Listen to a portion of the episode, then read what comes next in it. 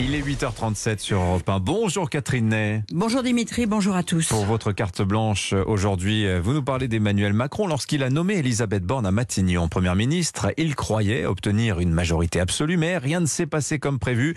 Il va devoir gérer une potentielle coalition. La Première ministre est-elle assez politique pour tenir le choc Beaucoup s'interrogent. hein. Oui, alors d'abord, quand on est réélu avec 58% des suffrages, on n'imagine pas que la majorité absolue vous échappe. Donc dimanche soir, c'est vrai, le président a été pris de court.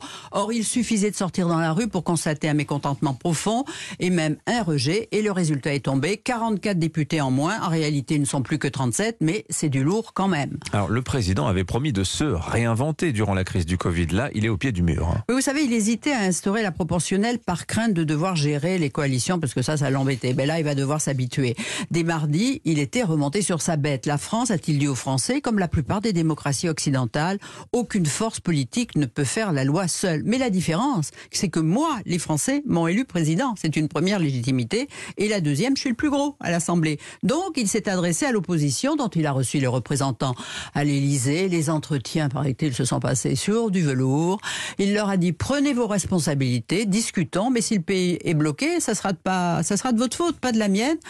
C'est ce qui s'appelle battre sa coulpe sur la poitrine de l'adversaire. Jolie image. Si Emmanuel Macron doit se réinventer, j'imagine que l'opposition également. Oui, parce que vous savez, le fait majoritaire durant la Ve République a eu aussi ses poisons parce qu'il est allé de pair avec l'irresponsabilité de l'opposition. Dire non à tout, c'est très confortable, facile, mais ça a un revers, c'est qu'on se noie dans l'idéologie. Durant le gaullisme, Mitterrand disait non à tout, critiquait tout, on n'a pas voté un seul budget, pas même militaire, promettait de changer les institutions, qui faisait de, de Gaulle, disait-il, un dictateur, puis une fois élu, il n'a rien changé, déclaré la dissuasion, c'est moi, mais il avait donné le ton à la gauche qui a continué ses 50 nuances de niette. Eh bien, les oppositions, elles aussi, devront se réinventer. Alors, le plus dur, ce sera, dites-vous, pour les républicains. Oui, parce qu'ils se sont placés dans une opposition sans concession, mais c'est sur eux que le pouvoir compte, parce qu'idéologiquement, ils sont cousins.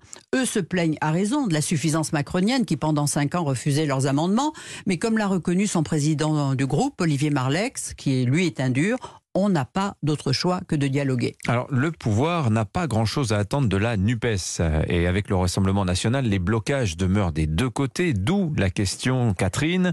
Elisabeth Borne, qui est issue de la gauche, est-elle la mieux placée? Eh bien, nombreux sont ceux qui conseillent au président de la remplacer parce que l'Assemblée va devenir un chaudron, il ne la croit pas capable de tenir le choc devant une Assemblée.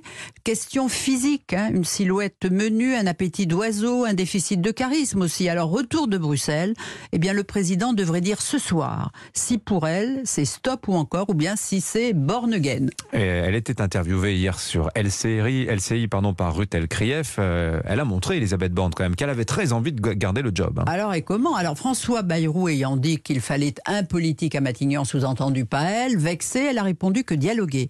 Dans des circonstances difficiles, elle a l'habitude. Parce qu'elle a été patronne de la RATP, préfète de région, ministre pendant cinq ans, elle est rodée. Et le taux de l'Assemblée, elle dit, moi ça me donne du calme. Elle s'est montrée telle qu'elle est, c'est-à-dire trop coincée pour créer une empathie spontanée. Mais je ne sais pas m'exprimer mes émotions dans ma vie publique et privée, concède-t-elle, parce que elle est comme ça depuis la mort de son père qui s'est suicidé. Elle avait 11 ans. Alors elle s'est réfugiée dans les maths, a réussi Polytechnique. Elle est un symbole de la méritocratie. Mais on a aussi senti sa volonté de faire et de faire. Elle est un monument de sérieux. Alors évidemment, il ne faudra pas compter sur elle pour les petites phrases ou la riposte avec de l'humour dans l'hémicycle. Mais qu'est-ce qu'elle apporte à Emmanuel Macron? Veut-il rester Jupiter Lâcher du lest? À lui de le dire.